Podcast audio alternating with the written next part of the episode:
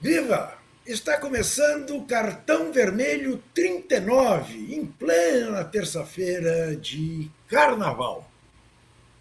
Neste dia 21 de fevereiro, que é o Dia Internacional da Língua Materna, que é um dia instituído pela Unesco, da ONU, exatamente para promover a conscientização sobre a diversidade linguística dos povos.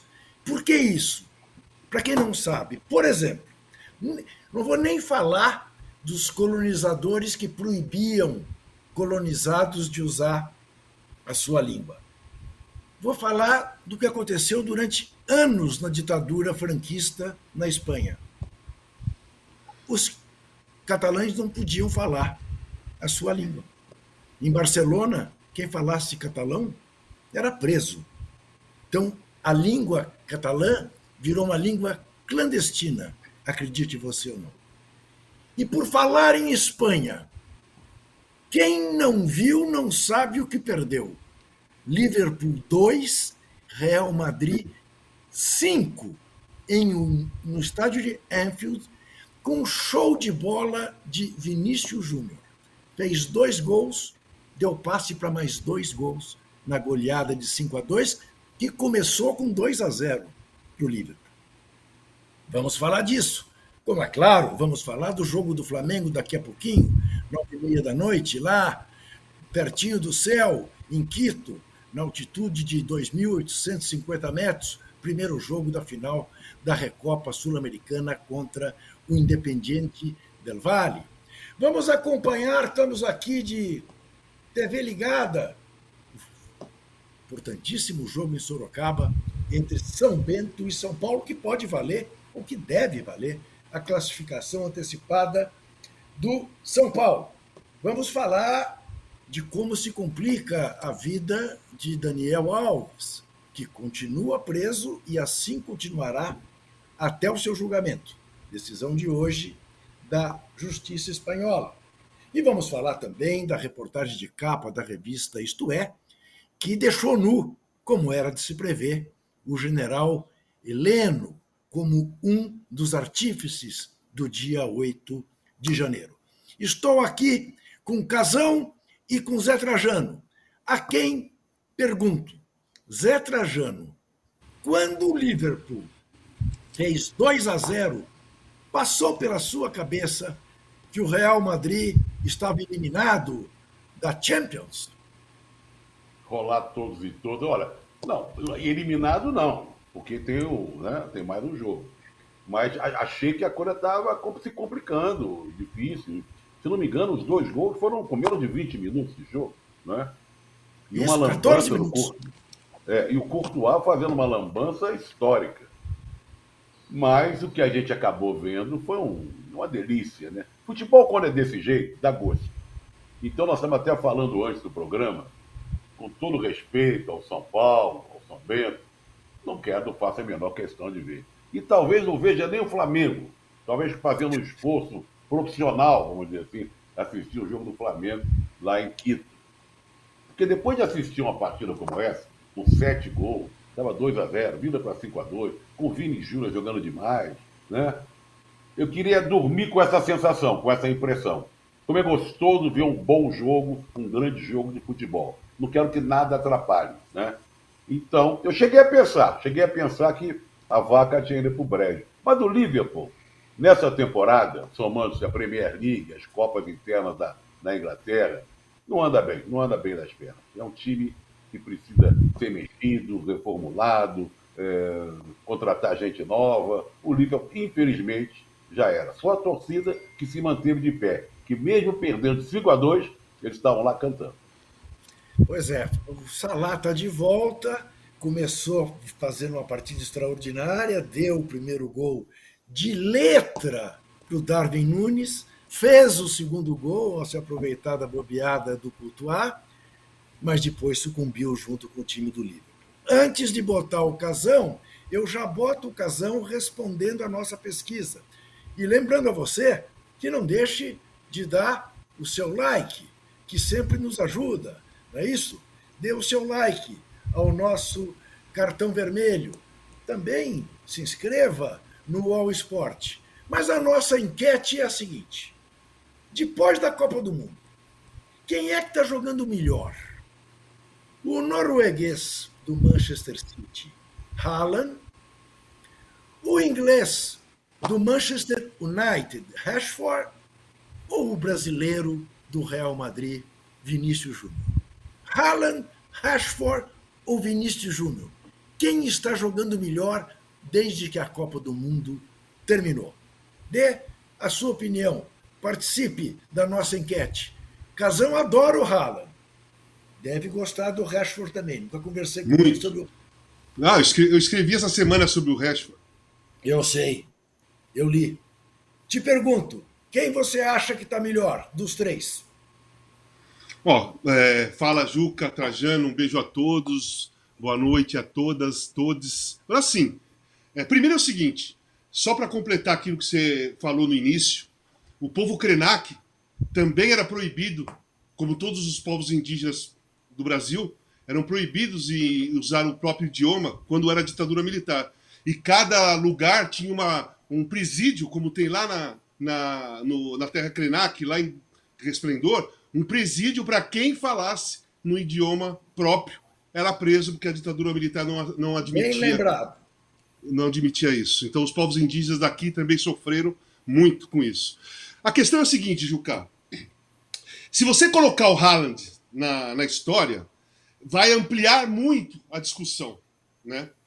Eu pensei, até fiz essa pergunta no, no, num vídeo que eu gravei, que é o seguinte: dos jogadores que foram para a Copa, que jogaram a Copa do Mundo, quem está jogando mais depois? Eu acho que o Haaland ele caiu de produção bastante nos últimos tempos. Apesar de tá, tá, ter feito já um monte de gols e tal, nos últimos tempos, assim, ele tá vacilando um pouquinho, perdeu um gol, um gol feito no último final de semana. Ele, deu uma, ele teve uma queda mesmo, mas ele teve uma queda porque o time teve uma queda. Né? Agora, o, o Rashford, desde quando ele entrou no time lá na, na Copa do Mundo, que ele era reserva, ele entrou, ele virou titular e começou a jogar pra caramba. E quando ele acabou a Copa e voltou, os jogos voltaram aqui, ele fez 16 gols em 17 jogos, o Rashford. 16 gols em 17 jogos. O Vini hoje acabou com o jogo. Então eu vou colocar assim, para eu decidir, eu vou colocar a importância dos campeonatos, tá? O campeonato inglês é muito mais difícil, muito mais complicado do que o campeonato espanhol. Mesmo o Real estando praticamente sem chance de ganhar o título, o campeonato espanhol é muito mais tranquilo do que disputar o campeonato inglês. Então o Rashford tem essa, essa esse ganho, né? Nesse, nessa disputa desse campeonato tão intenso e difícil. Mas a Champions League ela é muito mais difícil hoje em dia do que a Liga Europa. Né? Que o Rashford está jogando e que jogou pra cacete também na semana passada contra o Barcelona e vai jogar quinta de novo. Então, nesse momento, depois do jogo de hoje, eu acho que o Vini Júnior é o jogador que, passa, que, que foi para a Copa do Mundo, que depois dela está jogando melhor. E vou, vou adiante. O Vinícius Júnior é o melhor jogador brasileiro na atualidade, no mundo, e já era antes de começar a Copa. Quando ele foi para a Copa, ele já estava jogando mais do que todos os brasileiros que jogam no mundo, na Europa. O Vini foi para a Copa como o melhor jogador brasileiro, apesar de grande parte da imprensa brasileira é, deixar de lado e valorizar o Neymar porque estava fazendo gol no Campeonato Francês. Mas o Vini Júnior estava melhor que todos antes da Copa e está melhor que todos hoje, muito melhor. Inclusive o Vini, ele está melhor agora do que ele estava antes da Copa. Então, para mim, nesse momento, o Vinícius Júnior é o melhor jogador do mundo na atualidade, nesse momento. Não só depois da Copa, mas entre todos. É aquele que está jogando mais, com mais personalidade, que vai para cima, que fez um golaço hoje inacreditável de melhor, assim, há sete anos atrás, cinco anos atrás, ele não faria aquele gol de jeito nenhum porque ele finalizava mal. Hoje, ele olhou e bateu tipo Modric, sabe? No, naquele, tipo o Renato Augusto. Ele fez um gol, estilo Renato Augusto, que dá o tapa e girando. Quase faz um igual. E quase faz, quase faz um segundo. Então eu vou falar para você, Juca, sem, sem medo nenhum. Para mim, o Vinícius Júnior é o melhor jogador do mundo na atualidade. E eu acho uma injustiça ele não estar relacionado para disputar o uh, prêmio de melhor do mundo. Que ele não está relacionado para disputar o prêmio Isso. de melhor do mundo. Isso. E é uma injustiça. Porque além de disputar, ele tinha que ganhar. Ô Zé, pelo que eu percebo, você concorda com o Casão? Eu concordo, mas eu incluiria, se tivesse uma vaga para o quarto elemento, já que disputa o campeonato inglês, que é o jogador do meu Arsenal, o Saka, que jogou também a Copa do Mundo, Sim, é jovem, fez um golaço agora na rodada passada, né? É insinuante, parte para cima. Eu colocaria ele como um quarto elemento. Concordo com as análises do Haaland, eu acho que, assim como o time dele, também ele deu uma queda. Ele perdeu o gol mais feito dos últimos tempos, né? E outro norueguês que joga muito, que é o Odegaard, também perdeu o gol mais feito dos últimos tempos. Então, é, concordo, o Vini está jogando demais. É o melhor jogador brasileiro em, em ação lá fora e é o melhor jogador do mundo no momento. Então, Zé, a gente estava comentando sobre isso, eu quero que você fale do Arsenal, né? O Arsenal que está pintando aí como, enfim, sair da fila de 19 anos. Porque o sábado de futebol foi um negócio de deixar qualquer torcedor maluco, né, Zé? Porque o, o, o Arsenal, líder do campeonato, sai perdendo o jogo do Aston Villa. Sai perdendo, consegue empatar 2 a 2 e nos acréscimos o Jorginho faz um gol que não foi ele que fez, que virou um gol contra do goleiro, bate uma falta no travessão, ela volta na cabeça do goleiro, 3 a 2 para o Arsenal. Ganhou. Não estava previsto. o 2 a 2 estava de bom tamanho. Aí o Manchester City vai jogar com o Nottingham Forest, que está lá lutando para não cair. Faz 1 a 0 no fim do primeiro tempo. O Haaland perde um gol que a minha avó faria. No único ataque, no único chute a gol do Nottingham Forest, ali pelos 38 minutos do segundo tempo, gol do Nottingham Forest um a um. O Arsenal está sobranceiro na liderança do campeonato, tem tudo para ficar cinco Ô, pontos na frente. Diga. Só uma colocação. Quando o Arsenal entrou em campo contra o Aston Villa, o líder era o City. Sim, sim. Né? Porque tinha, que tinha, que tinha vencido durante a semana. Isso. É, a vitória foi de 4 a 2 porque teve o gol do Martinelli ainda, do garoto. Gosto muito do Martinelli. Sim. Isso. E uma típica vitória de um time que poderá ser campeão. Poderá é ser campeão. Isso. Porque eu estou com muito receio dessa ascensão do United.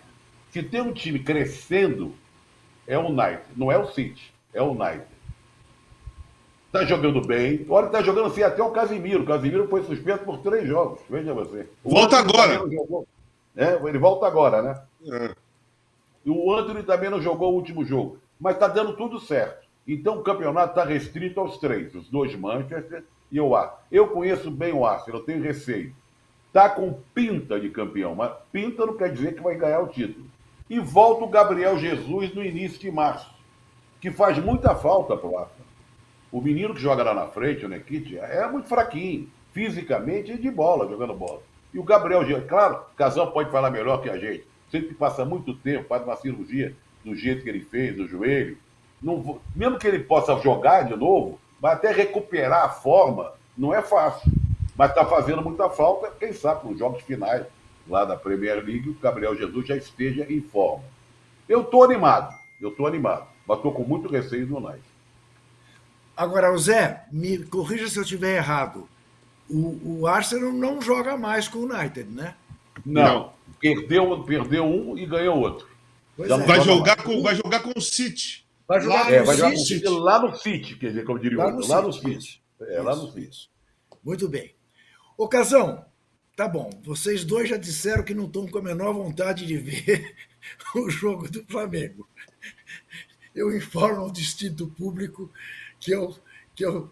Não é que eu esteja morrendo de vontade, mas eu vou ver, porque eu não consigo não ver. Uh, Primeiro, me conta o seguinte, Casão, independentemente de perspectivas do jogo. Você já jogou na altitude, né? Ou você não sim. chegou a ter essa experiência? Não, tive, sim. Tive. E, você jogou a seleção, seleção brasileira em La Paz, é isso? Não, joguei lá em Quito. Em Quito nós, mesmo? É, nós tivemos uma, uma, uma temporada, sei lá, de uma semana treinando em Quito. Porque nós íamos jogar contra o Peru também na altitude. E aí depois o jogo contra o Peru mudou. Não foi na altitude. E aí nós viajamos para não sei para onde, mas nós ficamos uma semana lá em Quito treinando. Eu, assim, eu, eu senti dor de cabeça, senti tontura. Eu acho que você estava lá, Juca. Foi naquela época do Evaristo. Eu acho que você não estava acompanhando a seleção aquela vez? Eu estava, mas eu não me lembro de ter ido a Quito, não. Eu, então, eu fui nós... a Santiago do Chile e a Bogotá. Então, aí é, nós jogamos contra Colômbia, Argentina e Uruguai. Uruguai e Argentina aqui no Brasil. E aí a gente, nós íamos fazer um amistoso contra o Peru na altitude. E nós fomos para Quito. E aí o jogo foi transferido para Brasília. E nós voltamos depois de uma semana. Tá. E perdemos o Peru de 1 a 0 lá em Brasília. Tá. E, mas Agora, quer dizer, atrapalha é mesmo. É, o Juca. Quito não, não é La Paz. Não é a altitude daquelas, né? Não, é. não é La Olha Paz. Só. La Paz é 3.600. É. é. La Paz você acaba, acaba de subir uma escada e morre. É. O, lance, o lance da altitude é o seguinte: é, é difícil a recuperação no jogo. A recuperação é isso que falta. A recuperação não é o jogo jogado. Você, o cara te lança uma bola, você dá um pique, o tempo que você demora para recuperar aqui no nível do mar é bem pequenininho. Você, tá, você, você estando em forma, bem treinado, você dá aquele, você vai para o fundo, volta. E na hora que você volta, você já vai respirando e o fôlego vai voltando, você vai voltando ao normal. Na altitude, como tem pouco oxigênio, demora para você recuperar a parte orgânica, demora para você voltar a respirar. Você fica ofegante por muito tempo. E o jogo continua. Então aí que entra a dificuldade do cara se recuperar, porque você continua correndo e não tem aquele tempo de de recuperar a respiração, entendeu? Essa é a coisa que mais cansa. E cansa assim. Aí você fala, pô, é... mas e quando vai para o intervalo? Cara, você vai para o intervalo, você jogou 45 minutos, quando você volta, você volta cansado do mesmo jeito. A recuperação ela é, é ela é demorada. Aí e, pesa e, a perna. Claro. Casão, e, você... e, mexe também com o raciocínio? Principalmente. Principalmente. É. Claro, principalmente. Porque, primeiro que você faz um esforço tremendo para se adaptar com a velocidade da bola. Né? E para você se adaptar com a velocidade da bola, é a mente. Você que é. tem que. É pensando, não tem nada físico. O tapa, o tapa que você vai dar, se vai ser muito forte, muito curto, se você vai bater para cima, para baixo, e quando o cara te toca, a bola vem vindo, você não está sabendo qual é a velocidade dela. De repente ela chega batendo forte. Então, essa parte de você analisar todos os movimentos e o peso da bola é mental e dá um desgaste do caramba, porque é, meu, uma fração de segundos. O cara te toca a bola, você tem que decidir ali o que você vai fazer. Se vai chutar, se não vai. Vê os jogos para você ver, como principalmente no início da partida, o chute é tudo lá em cima. Os caras chutam tudo para cima. Você lembra o Rivelino na final dos 70? Sim. Contra, o, contra a Itália? Quantos chutes ele deu lá em cima? E sendo que na Copa do Mundo, durante a Copa, ele fez gols batendo rasteiro, aquela puta pancada, e lá na Cidade do México a bola subia. É isso, demora para adaptar. Tá. Agora, Tudo e, isso e, essa, e essa providência de levar o time dois dias antes ajuda bastante? Então, aí, José Trajano, eu devo dizer que só um fisiologista pode te explicar isso. Eu, eu já vi várias teorias. Eu já vi os caras chegarem no dia do jogo, dizem, né? muitos, muitos fisiologistas decidem levar o time no dia do jogo, que não dá tempo isso. de você perder, é, entrar naquele esquema do, da altitude. Eu já vi gente levando dois dias antes ou uma semana antes para sofrer a altitude para depois no dia do jogo estar tá adaptado. Mas é tudo questão de estratégia. Tudo questão de estratégia. Na realidade, na, a meu ver, na realidade é uma coisa muito pessoal de cada um, da questão orgânica de cada um, sabe? Tem gente que vai lá e não sente nada, joga pra caramba e pronto. E tem cara que lembro, vai e morre. Eu me lembro do Palinha do São Paulo, que disse que podia jogar a 5 mil metros, prorrogação, o que fosse, que ele não sentiria nada. Tinha aqui um teste que era feito na Escola Paulista de Medicina, Sim, né? dentro de verdade. um túnel e tal. Nós fizemos para a Copa de 86. Agora, ocasião, isso tudo considerado, que chances tem o Flamengo de voltar com os três pontos hoje? Cara, é assim. Eu vou assistir o jogo do Flamengo. Tá. Quando, eu, eu, quando eu falei, é para dar, era para mostrar o quanto tinha sido bom o jogo do Eu, eu, eu vou dizer a mesma coisa. Pronto, eu vou é, dizer também. O, assim, o do São Paulo, o do São Paulo eu não vou assistir mesmo. São Paulo eu abro Flamengo, mão. Inclusive está é, acontecendo agora, né? É, exatamente. Flamengo eu vou ver. Eu acho o seguinte, cara, o Flamengo está num momento imprevisível. A gente não sabe o que pode acontecer com esse time do Flamengo, porque ele não jogou bem nenhuma partida, principalmente as partidas importantes. O, São, o Palmeiras ganhou de 4 a 3 mas atropelou. Né? O Flamengo foi muito mal lá no Mundial, tanto no, no jogo que perdeu, como no jogo que ganhou também foi muito mal.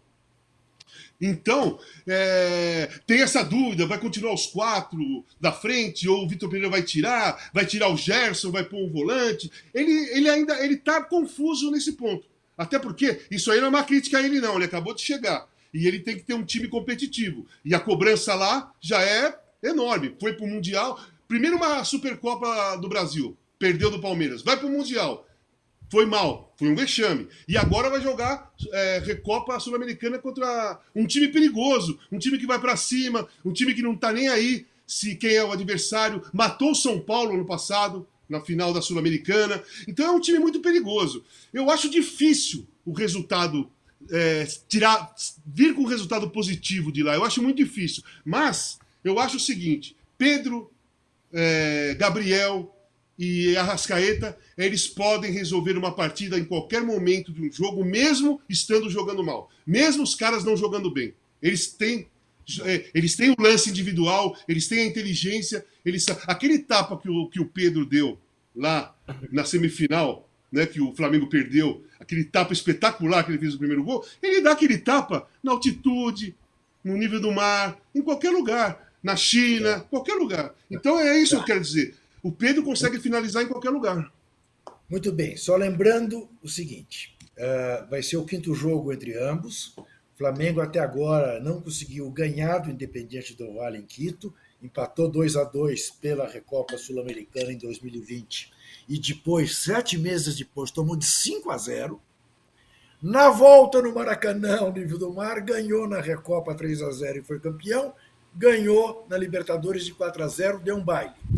O Gerson, que fez dois dos três gols da final da Recopa em 2020, nem está em Quito, está machucado, joga o quarteto.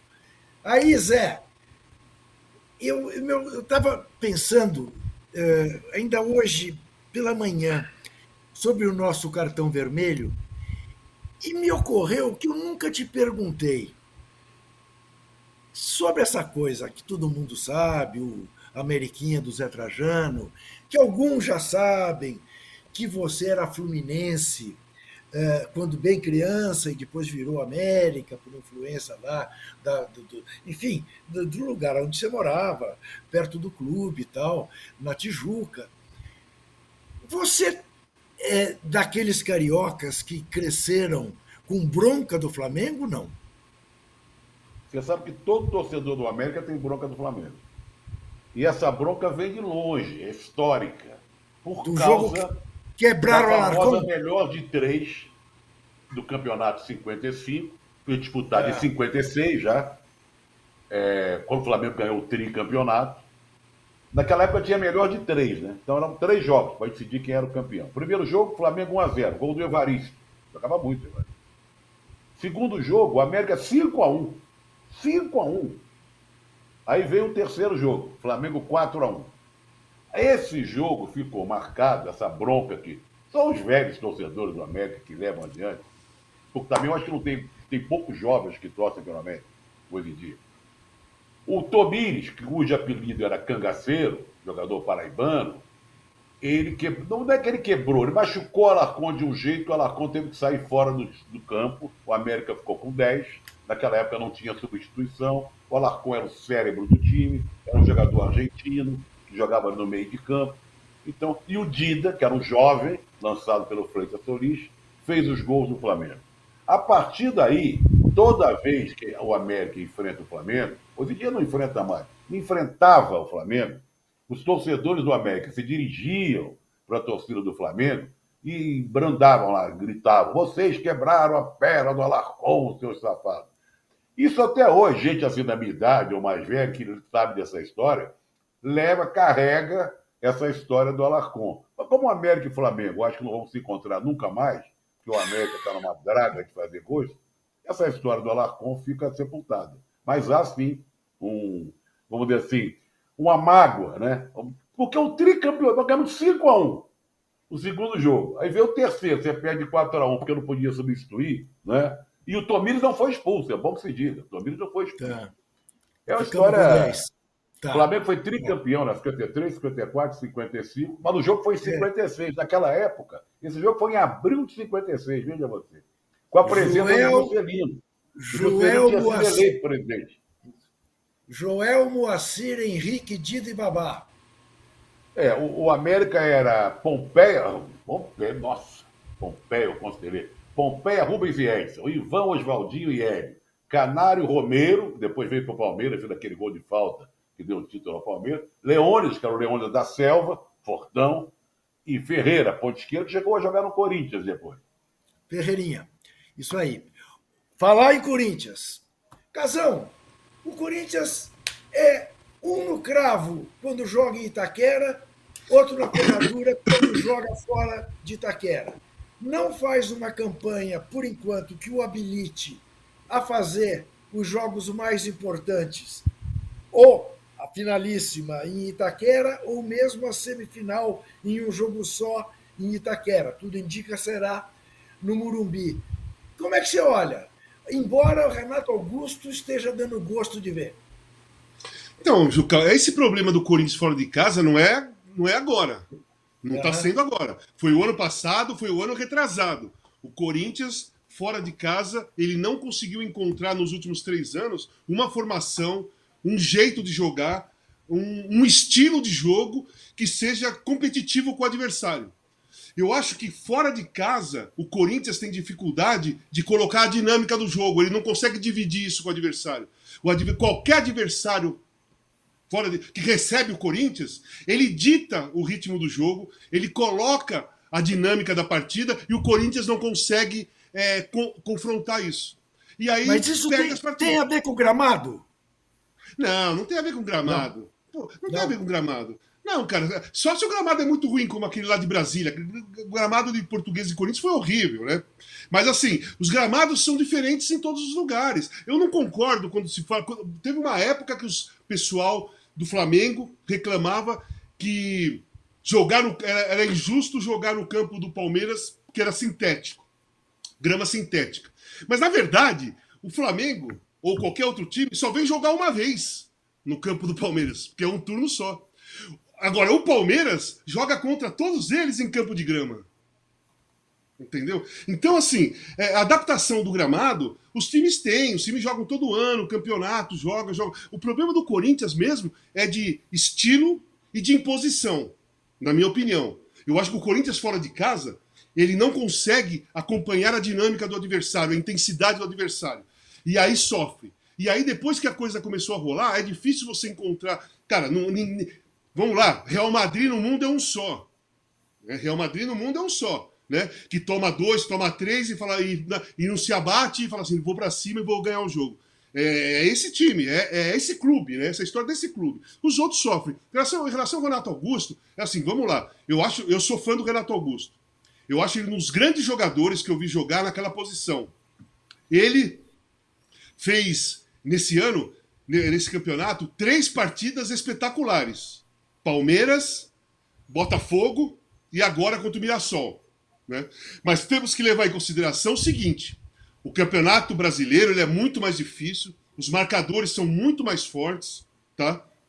E a, as viagens são longas, a intensidade do jogo é outra, e aí é, eu, eu acredito que ele tenha mais dificuldade se o Lázaro não conseguir arrumar um esquema que ele consiga pegar a bola numa posição que dê para ele pensar e armar a jogada. Né? Cara, num campeonato brasileiro, contra qualquer time, eu acho muito difícil ele pegar a bola que ele pegou contra o Mirassol e ir caminhando pra, na direção da área, sendo que todo mundo sabe que quando ele chegar perto da área, ele tem uma batida quase que indefensável e ninguém foi fechar a marcação dele. E ele ainda recebeu sozinho lá, ninguém estava lá perto dele ele quando ele recebeu a bola e foi carregando em diagonal até chegar perto da área e fez aquele golaço. Né? No Campeonato Brasileiro, os caras vão marcar, não vão deixar nem ele receber. Então a dificuldade é maior. Mas eu repito, eu acho o Renato Augusto um dos grandes jogadores daquela posição é, que eu vi jogar assim nos últimos anos. Né? Não vou levar lá atrás, porque aí não dá para comparar que tinha muitos grandes jogadores daquela claro. posição. Mas nos claro. últimos anos, nos últimos anos, sem dúvida. Olha aqui, nossa pesquisa está dando Vini Júnior com 72%, Rashford com 18% e Haaland com 10%. Zé Trajano, um assunto desagradável, mas obrigatório. Justiça espanhola, contrariando as expectativas, até da defesa da vítima do Daniel Alves, manteve Daniel Alves preso.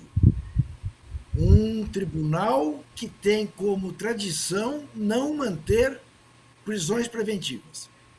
Mas tudo considerado, todas as provas colhidas, receio de que ele fuja, resolveram mantê-lo preso e podem mantê-lo preso por dois anos. Devem mantê-lo preso até que ele seja julgado e o ritmo está sendo célere.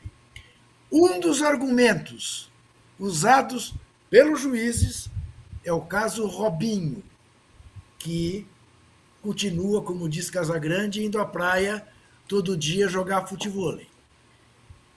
Eu queria que você, com a sua verve, comentasse essa ironia dos parças o Robinho servindo como exemplo para que o Daniel Alves não possa responder em liberdade à acusação de estupro. Que solidariedade, não? Que gente leal umas com os outros. O que, que você me diz? Ora, primeiro temos que lembrar que a justiça italiana comunicou com a justiça brasileira. Em como eu havia, como eu havia informado aqui para que ele cumpra a pena aqui no Brasil. Isso, né? exatamente. Está nas mãos do nosso Flávio Dino, decidir ali com, através do Ministério da Justiça. O Daniel Alves já mudou o seu depoimento por mais de dez vezes. Quatro a vezes. cada momento ele tem cinco, uma um, cinco, cinco, cinco. Ontem cinco apareceu vezes, né? mais uma. Ontem foi a mais última. Uma.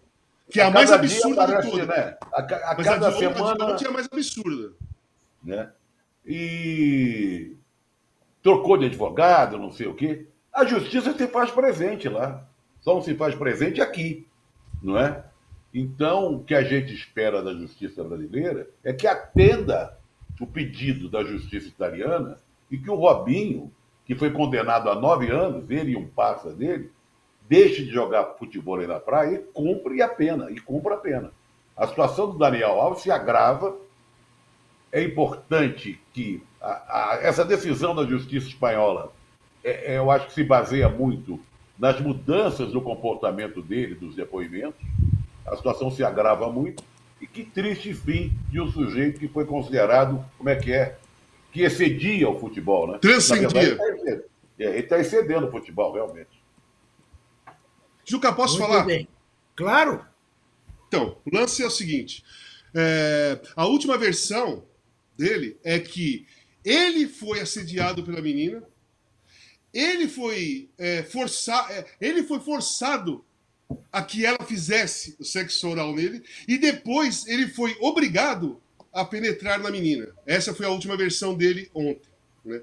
Que eu acho que, gente, não dá para julgar, o cara vai ser julgado ainda, mas, gente, cara, são cinco versões cinco versões, uma pior que a outra, foram, elas foram piorando. A de ontem, então, é de chutar canela numa parede, sabe? Num pedaço de. Você vai numa árvore e dá aquele chute na canela para doer bastante, sabe? E ficar vermelho. É, foi, foi uma versão desse tipo, né? Então, eu acho assim: o que mais fez os juízes que eram pró-liberdade, os juízes que decidiram a, a continuidade da prisão do Daniel Alves, são juízes pró-liberdade, que não costumam prender preventivamente. Eles ficaram olhando e falaram assim: meu, esse cara tem um potencial enorme de fuga. Ele tem uma condição financeira altíssima, pelo que eu li, hein? Já não ontem, uh, semanas atrás. Ele pode muito bem alugar um jatinho particular, corromper alguém em algum canto ali, de, de algum lugar ali de, de Barcelona, alguma pista, e voar de jatinho e parar, e parar aqui no Brasil. Foi e jogar que, futebol com o Robinho. E jogar futebol, futebol com o Robinho, entendeu? Então é isso. E a justiça italiana, por, pelo, lado, por, pelo lado dela, ela tá muito uh, se sentindo mal, se, se, sentindo desmoralizada, porque ela condenou o cara, o Robinho. O Robinho está condenado. E ele está aqui e na praia. E a justiça espanhola agiu rápido e segurou o Daniel Alves. E é, ela pediu, como o Juca falou, fez o pedido. E eu hoje escrevi uma coluna e no fim eu fiz um pedido também. O ministro da Justiça, o Flávio Dino, ele resolver essa situação urgentemente, resolver, dar prioridade para essa situação, é, aceitar o pedido e resolver isso rápido, porque a presença do Robinho se divertindo na praia, jogando futebol, tirando fotos com parças, né? E postando e participando de atos antidemocráticos disfarçados, não duvido que ele esteja em algum bloquinho lá na, na área dele lá. É um desrespeito a todas as mulheres do mundo, mas aqui no Brasil, todas as mulheres brasileiras, principalmente aquelas que já sofreram assédio de alguma maneira e aquelas que já foram estupradas por alguém. Vendo esse cara representando todos os outros estupradores que vivem livres por aí, que a justiça não cumpriu com aquilo que devia fazer, prender os estupradores, né? Então isso machuca a sociedade brasileira, é uma facada no fígado da sociedade brasileira e não é só para as mulheres, são para os homens de bem dignos, né? Que, que, defendem e são contra qualquer tipo de violência, qualquer tipo de preconceito e tudo mais. E nós fazemos parte desse grupo aí. Então eu, eu fiz um pedido. Claro, eu não sou ninguém para fazer pedido, mas eu, eu, eu quis escrever no, na, na, no texto que o ministro da Justiça, Flávio Dino, deveria é, resolver essa, essa situação o mais rápido possível, para que não perca a credibilidade e que a justiça brasileira não fique desmoralizada perante o mundo, né?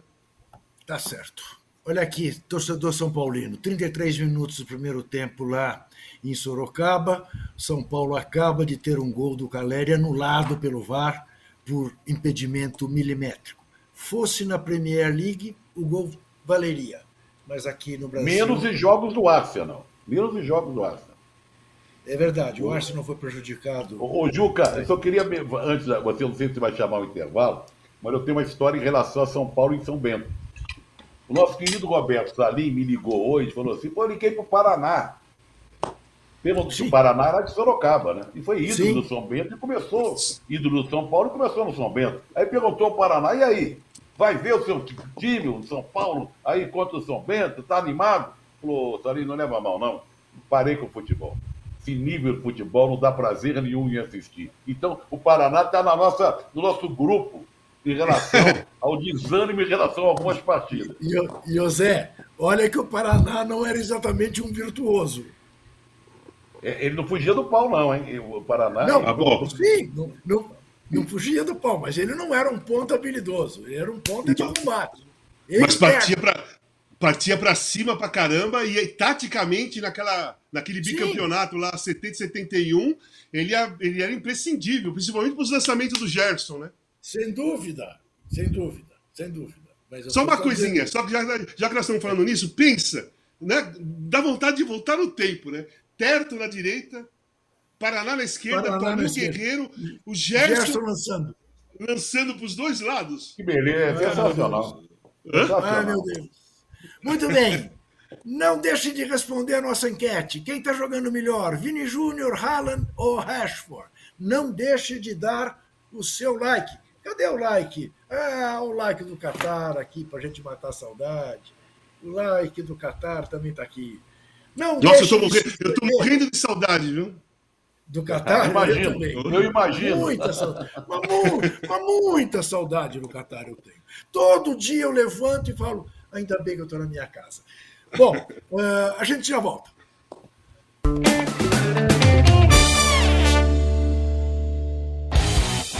Futebol sem fronteiras. Jogo jogado dentro do campo e fora dele bastidores, economia, política, turismo. O podcast do UOL para quem gosta de futebol internacional e tudo o que vai além de um simples grito de gol. Futebol Sem Fronteiras, toda quinta, comigo, Júlio Gomes e Jamil Chad, no canal UOL. Todos os dias, às 9 horas da manhã, você tem um encontro marcado com o esporte aqui no canal UOL. Às segundas e sextas-feiras tem o podcast Posse de Bola com o nosso timaço de comentaristas analisando as principais notícias do mercado. E aí, na terça, quarta e quinta, às nove da manhã, o encontro é comigo, Domitila Becker, do All News Esporte, que traz as principais notícias do esporte no Brasil e no mundo. Prepare o seu cafezinho e eu te espero aqui no canal UOL.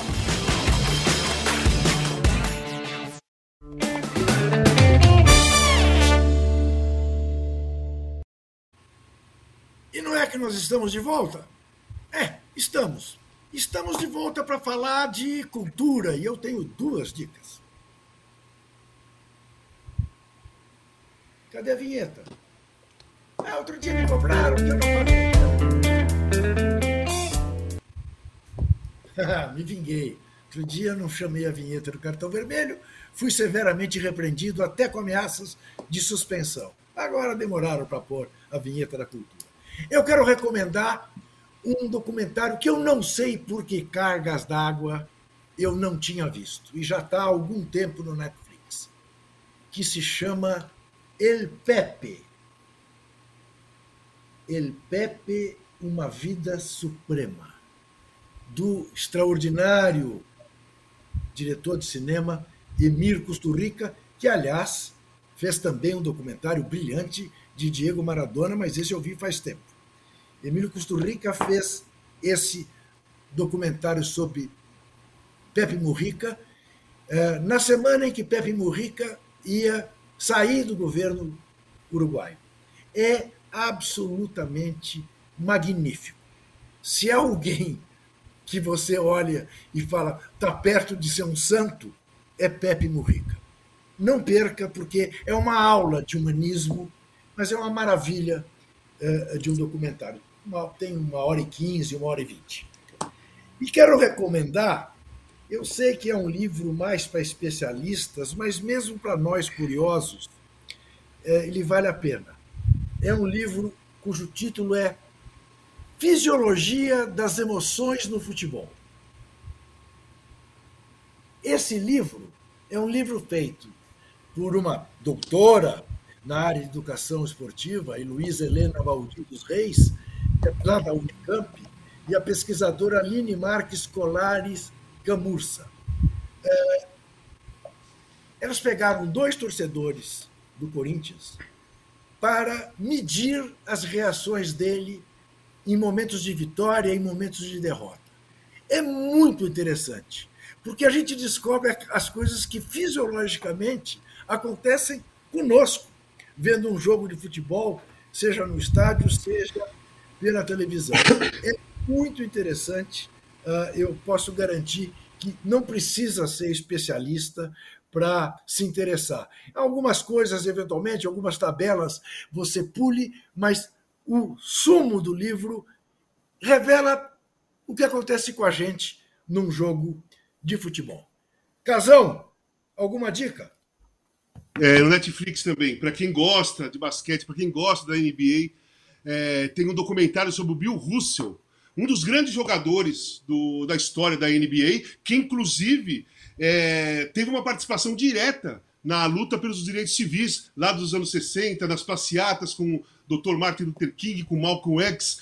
Bill Russell, eu, eu assisti no final de semana e é espetacular, porque a história desse jogador é fantástica a presença, o que ele fez na NBA, ele é assim, ele é super respeitado, uh, até mais que muitos que jogaram mais que ele, que jogaram melhor que ele, por causa dessa presença social, dessa luta pelos direitos civis. Ele não teve medo na época. Ele não teve medo. Ele foi assim como o Karim Abdul-Jabbar também participou diretamente da luta pelos direitos civis. Bill Russell. Zé Trajano. Eu vou juntar uma efeméride com uma dica, também Netflix. É o documentário sobre a Nina Simone, que é Sim. sensacional. Ela faria 90 anos, morreu em 70. Também é uma ativista, lutadora contra o racismo e tal. já que nós estamos falando de documentário, de Netflix, inclua aí a querida Nina Simone. É maravilhoso. O documentário também é na Netflix. Netflix. Tá. Ô, Trajano, ela nasceu 21 de fevereiro de 33, que é a data de hoje, certo? É. Isso, ela faria 90 anos hoje. Faria 90, morreu, morreu, então, morreu em 21 de abril de 2003. Olha só. 21 de abril de 2003. Eu estava vendo hoje à tarde, eu adoro Nina Simone. É das maiores cantoras da história da música mundial. Agora é hora de botar o ouro nos tipos.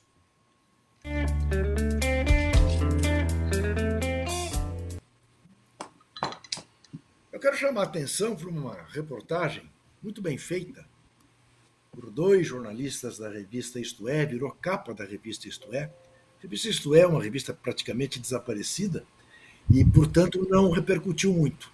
Mas o papel do general Heleno no dia 8 de janeiro. O papel dele, central, para desmontar todos os esquemas de proteção aos três prédios que foram atacados e todas as dicas que ele foi dando uh, para que aquilo fosse uma operação bem sucedida, tendo como parceiros, não por acaso, o candidato à vice-presidência Braga Neto e o porta-voz, durante um período, do genocida, o general Luiz Eduardo Ramos.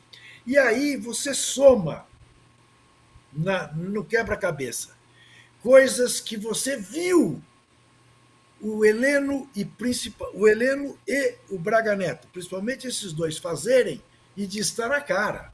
Vai sobrar para eles e é bom que as investigações cheguem neles e que não se tenha temor de prendê-los. Por quê? Porque você se lembra do general Heleno saindo de automóvel uh, da de uma visita a Bolsonaro, parando para falar com algumas pessoas ali no cercadinho e dizendo para as pessoas: calma, ele não vai subir a rampa? Lembra-se? Lembra-se do general Braga Neto dizendo: não se aflijam no mesmo cercadinho, muita coisa ainda vai acontecer? Está aí. Eles estavam desde então planejando acontecer o que aconteceu no dia 8 e que a revista Isto É detalha minuciosamente numa belíssima reportagem que merece a pena ser lido e que você encontra para ler uh, na internet. Alguma dica, Zé Trajano? Mais uma vez eu vou citar aqui o nosso Lúcio de Castro na agência Spotlight. Né? Você falou aí do general Heleno, do general Braga Neto, e a Spotlight mostra uma recepção com toda todas as pompas, do general Mourão, lá dentro do palácio, recebendo um traficante, um grande traficante de drogas, de cocaína, etc. Então, tem foto da presença do cara e tal. Que maravilha. Lúcio de Castro, isso é gênio. Isso é dos maiores repórteres do país. E é o bloco deu sozinho, né, Juca? Com a agência Spotlight, né? Isso, Lutando isso, ali sim. bravamente, solitariamente e indo atrás. É o jornalismo ainda é que, que fuça. Raiz. Né? Isso. Raiz. É um parabéns. Se você, se você não conhece, procure, entre na internet, também é fácil. A agência Spotlight. Lembra daquele filme Spotlight? Ele pegou é, e fez a agência Spotlight. Só tem matérias muito bem respaldadas pelas investigações desse brilhante Lúcio de Castro. Casão, uma outra algumas recomendações. Só, só, um minutinho, eu me lembrei agora. Uma, uma, matéria muito legal da agência pública, do Rubens Valente. Sim. Que, fa, que fala lá, ele foi lá para os Yanomamis, né? acompanhou de perto, é uma matéria exemplar do Rubens Valente na agência pública. Que conta, inclusive, hoje... a presença desse Chico, desse senador aí, que é a favor dos garimpeiros, que foi lá é, defender os garimpeiros na terra Yanomami. É, é um escárnio, né, Zé? Porque é o senador da, da, da, da, da grana na cueca. Exatamente. É um escárnio, é um escárnio. Aliás, hoje o Ricardo Corte escreve uma coluna muito legal uh, aqui no nosso UOL, uh, dizendo que temos uma boa notícia.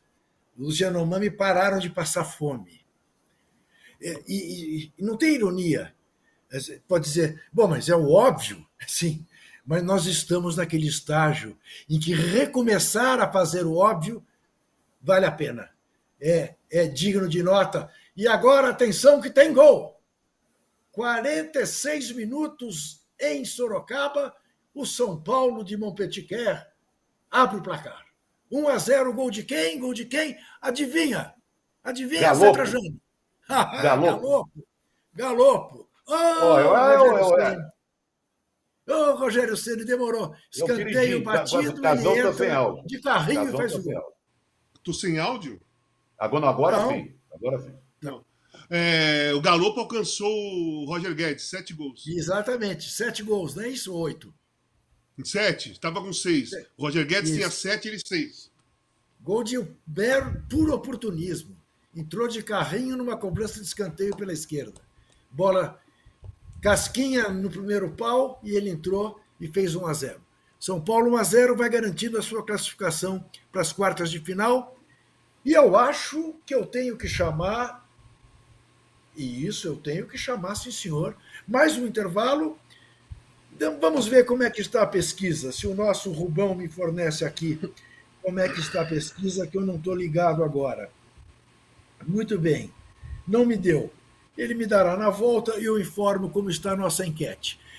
Isto não impede que você já dê o seu like, que você se inscreva no UOL Esporte.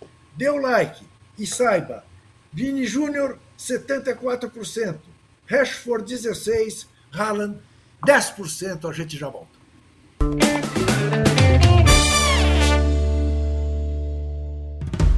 O podcast UOL Investiga, A Vida Secreta de Jair, mostrou o envolvimento direto do presidente da República, Jair Bolsonaro, num esquema ilegal de rachadinha. Agora, na segunda temporada, o esquema é outro. Eu sou Juliana Dalpiva e vou contar pra você sobre as relações que o Bolsonaro e os filhos construíram com esses policiais que entraram pro crime. Não se pode estigmatizar a milícia, em especial os policiais que estão envolvidos nesse novo tipo aí de policiamento, vamos dizer assim. E vou trazer um quadro geral de quem o clã premiou com medalhas e emoções ao longo de 20 anos. Spoiler: essa lista tem PMs acusados de corrupção, lavagem de dinheiro e homicídio. Você pode ouvir o podcast UOL Investiga Polícia Bandida e o Clã Bolsonaro no UOL, no YouTube e em todas as plataformas de podcast.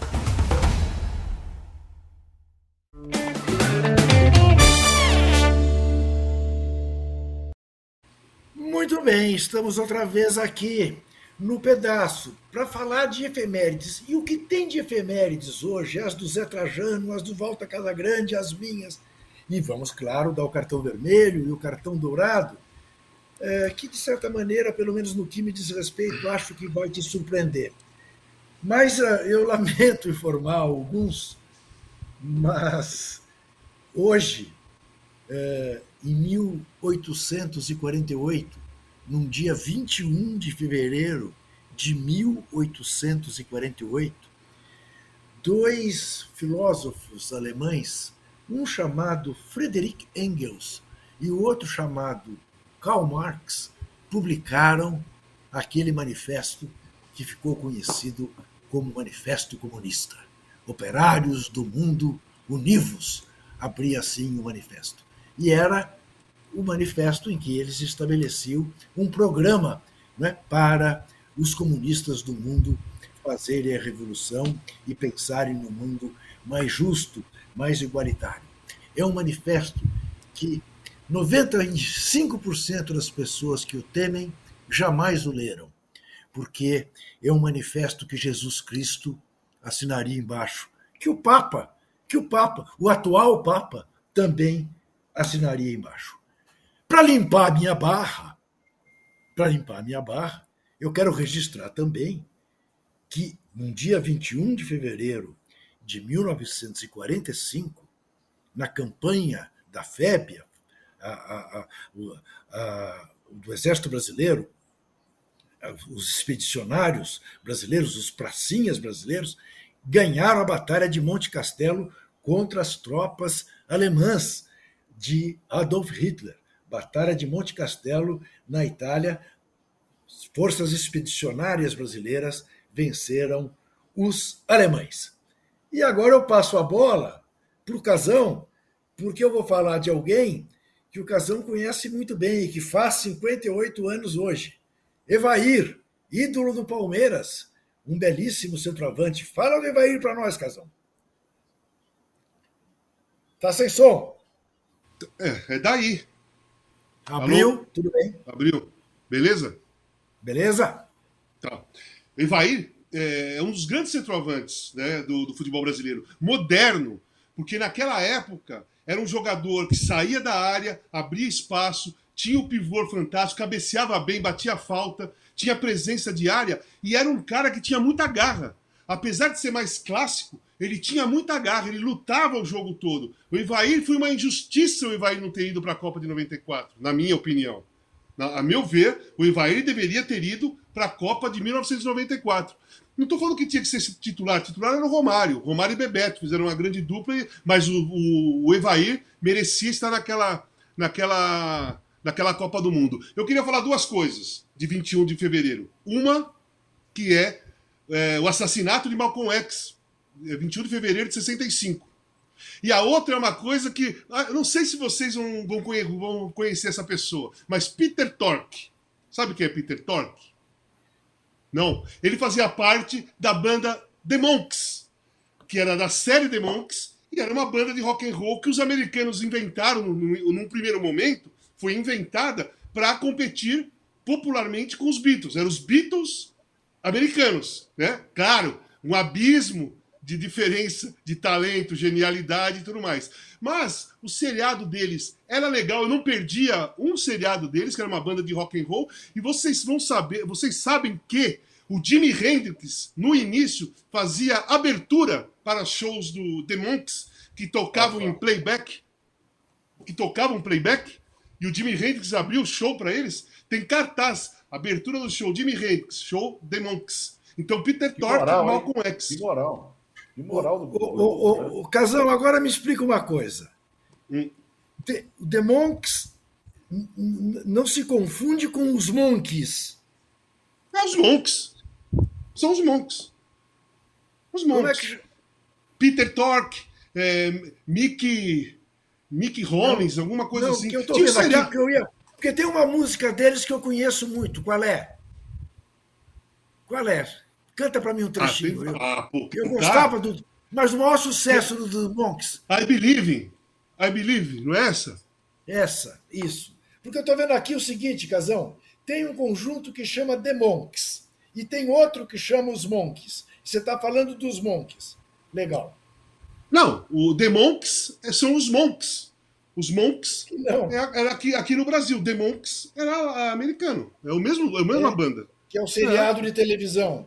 Sim, que é. Não, então, inicialmente foi feita porque os Beatles explodiram e eles fizeram uma banda americana do mesmo estilo, cabelinho igual, terninho, do mesmo, do mesmo jeito, só que eles não eram músicos, só tinha um músico ali. Eles não eram é. músicos. Então tinha uma banda de apoio que tocava e eles gravavam e as músicas é, começaram a fazer sucesso e eles resolveram fazer turnê, resolveram fazer shows, só que eles tiveram que aprender a tocar. E o absurdo da história é esse que eu acabei de falar. Tá, no tá, início, o Jimi Hendrix tá. fazia abertura para fez abertura em alguns shows do The Monks, entendeu? Muito e eu gostava muito do seriado e gosto da banda. Eu tenho uma playlist da banda aqui, que é legal, é divertido, não é nada sensacional, mas é divertido. Peter Tork era um, um componente da banda que morreu 21 de fevereiro de 2003. E o Malcolm X foi assassinado em 65, 21 de fevereiro.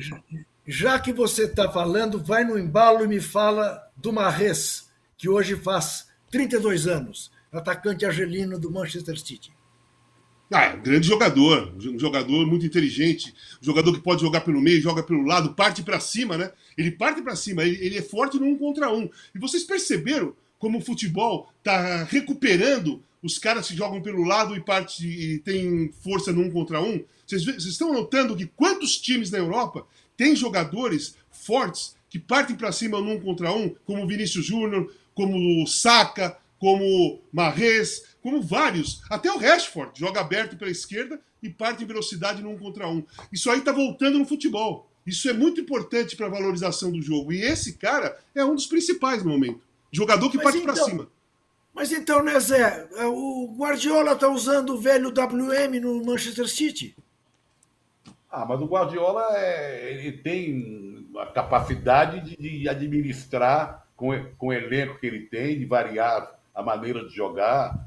A gente sempre, de vez em quando, a gente desconfia. Não, será que ele fez errado, fez certo? Eu sou fã de carteirinha do Guardiola. É uma coisa sensacional. As experiências, a maneira de colocar o time em campo, de reagir diante de uma adversidade. Né? Muito legal. O Martinelli se aplica nesse caso aí do casão. O Martinelli também parte, joga na, na, na ponta. Sim, Martinelli. É, com muita velocidade. É, o Olha Anthony. Aqui. Anthony também. Três anos da morte de Cláudia Teles, é. Morreu aos 62 a Cláudia Teles, é, é. ela foi uma cantora. Famosa foi a mãe, né? A Silvinha Teles. Que é uma grande Silvinha... cantoras da Bossa Nova e pré-Bossa Nova. A Cláudia Teles teve uma carreira longa, chegou a gravar sucessos da mãe, como Dindi, talvez tenha sido o, o maior sucesso da carreira da inesquecível Silvinha Teles. Chegou a ter, botar o nome dela no, no. Teve uma época, nos anos 70, 80, vendeu muito disco, teve uma carreira sólida. E sempre gostava de homenagear a mãe, que foi uma das maiores cantoras que nós tivemos na música popular brasileira, Silvinha Teles. Muito que bem. Uh, esse é Fucazão. Ele vai saber, eu, eu saberia falar nada, que eu nunca vi esse seriado. Roberto Bolanhos, criador e intérprete de Chaves e Chapolin. Faria 94 anos. Sim. Morreu aos 85, em 2014. Você viu Chaves? Ou... Eu cheguei a ver um pouco por causa dos meus filhos, né? É, foi a época que meus filhos eram pequenos e toda criança naquela época, inclusive, viraram adultos e continuam gostando do Chaves. É verdade. Ah, era, foi, então, foi, eram os três patetas da nossa época, cara. Aquele tipo de, de, de comédia, pastelão, com coisa muito inocente, muito infantil, sabe? É, que era divertido mesmo. E quando ele morreu, foi uma comoção geral lá no México, né? O, velório, o enterro parou, assim, parou o país, né? parou o país. Foi tipo, assim, uma, muito respeitado e muito conceituado lá no, no México e foi é, dessa maneira, uma comoção geral. Eu ia comparar com o Pelé para nós, né? Mas assim, é, para eles lá, ele é o rei da, do humor. Para eles lá no mexicano, ele era o rei do humor. E foi uma comoção mesmo que eu vi na televisão na época, tudo parado, tudo as pessoas na rua, o cortejo passando, as pessoas aplaudindo. Assim, a geração dos meus filhos gostava muito do Chaves. Pois a minha geração e do Zé Trajano vimos mais o Cantinflas, né, Zé? Exatamente, Também era um humorista mexicano. E, o, e os irmãos Max, vocês não gostavam, não? Ah, sim, claro, mas estou falando dos mexicanos. Mas, Juca, ah, dos mexicanos. eu fui para a Copa de 70, bem antes é. da Copa. E Sim. aí tinha notícia que o Cantinflas estava muito mal. Eu, eu, eu, eu, várias vezes eu mandava matéria dizendo que ele tinha praticamente morto. Vai morrer o Cantinho. Você sabe que ele morreu muitos anos depois, ele deu uma volta por cima. E o Cantinho era muito engraçado, era, era Mário Moreno, se não me engano o nome dele. Isso. Ele fez a, a, a, a, volta ao mundo em 80 dias. A volta ao mundo em 80 dias, Isso. né? E você sabe que o meu pai me chamava de Cantinflas, porque como eu sempre fui muito magrinho, uh, e eu não tenho anca, as minhas calças viviam caindo. E essa era uma característica dele, né? Das calças embaixo, né? Então, é. eu, eu, eu, eu, eu, tinha assim um carinho especial por ele por causa disso, que meu pai me chamava de Cantinflas. Bom, eu vou dar cartão de ouro, cartão dourado e cartão vermelho. Eu vou dar o cartão de ouro para o presidente que interrompeu sua folga no carnaval e veio ser solidário com as vítimas das chuvas, das enchentes no litoral norte de São Paulo. E vou dar cartão vermelho para o presidente que não saiu de Santa Catarina do seu jet ski quando a mesma coisa aconteceu na Bahia. Apenas para registrar mais uma vez o óbvio. É óbvio que um presidente da República tem obrigação de fazer o que o atual presidente fez. Como era óbvio que o ex fizesse e não fez. Então, como nós estamos de novo no reino da civilidade, no reino do humanismo, eu quero registrar com cartão dourado a presença de Lula no litoral norte de São Paulo e com cartão vermelho a ausência do Fujão, que está lá na Flórida anunciando que vem, que vem, e ao que tudo, ao que tudo indica não vem. Cartão de ouro. Não, não, nós, nós temos aí o endereço, porque as pessoas, o Pix, para que as pessoas somos... possam ajudar. Eu, na minha querida Barra do Saí, que eu sempre passo as férias lá, conheço muita gente por lá, há uns 10 anos seguidos eu, eu, eu passo férias em Barra do Saí, e tem aí o endereço, né? Do Exatamente. Verde Escola, né? Para Verdes, pessoas... Verdes. Escola poderem colaborar, porque a maior tragédia se deu lá, na Vila Saí, com a morte de trinta e tantas pessoas, e, e algumas crianças no meio desse, dessas 35 pessoas, destruiu na, a Vila Saí. Então, vamos tentar ajudar essa gente. E eu posso emendar dando também um cartão dourado, um cartão dourado. Sim. Que eu podia dar o que você deu, mas vou dar um outro que tem a ver. Para o ministro Fernando Haddad, que pediu que o pessoal da Receita Federal separasse aquele, porque a Receita Federal apreende mercadorias, né? Então ele pediu, deu um total de não sei quantos milhões, 11 milhões, se não me engano, de reais, de pegar mercadorias apreendidas pela Receita Federal, que tem a ver com o que o pessoal necessita nessas zonas que foram atingidas pela chuva, né? É, mantimentos, calçados, é, roupa, é, enviando tudo lá principalmente pessoal de Barra do Saí, pessoal de São Sebastião, que foi muito atingido. Eu acho que foi uma providência, é um exemplo muito. Eu nunca tinha visto isso.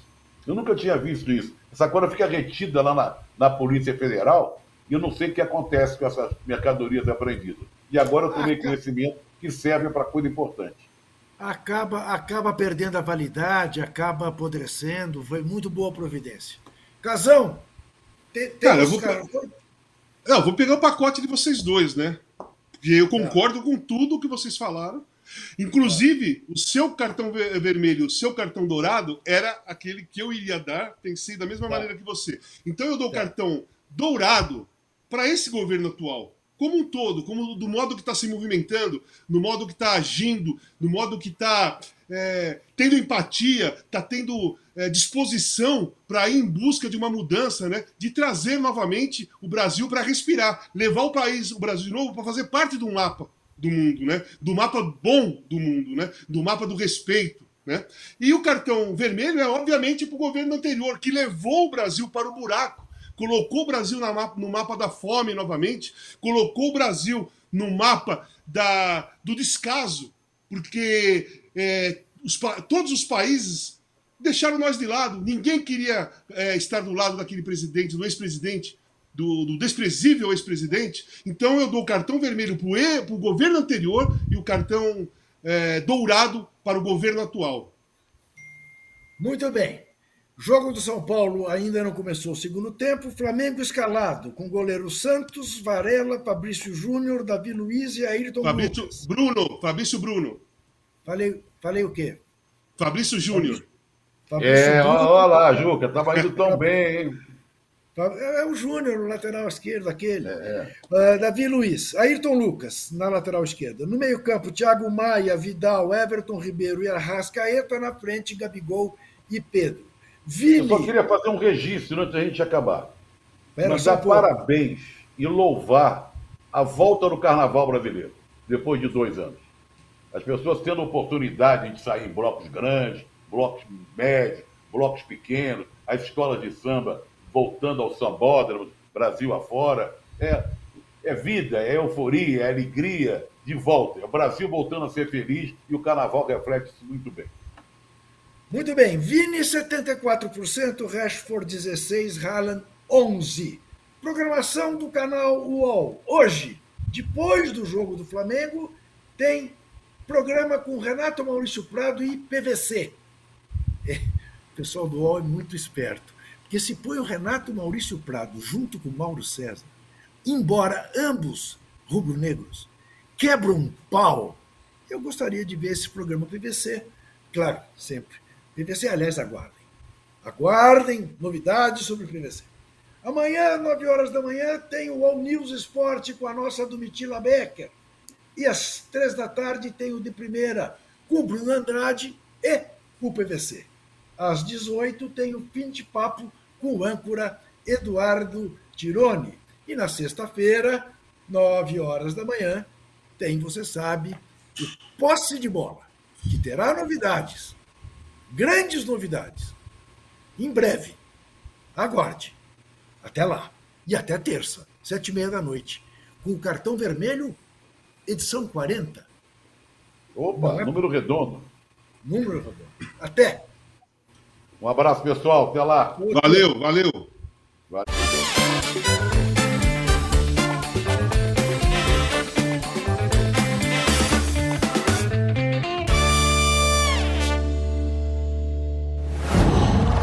Qual?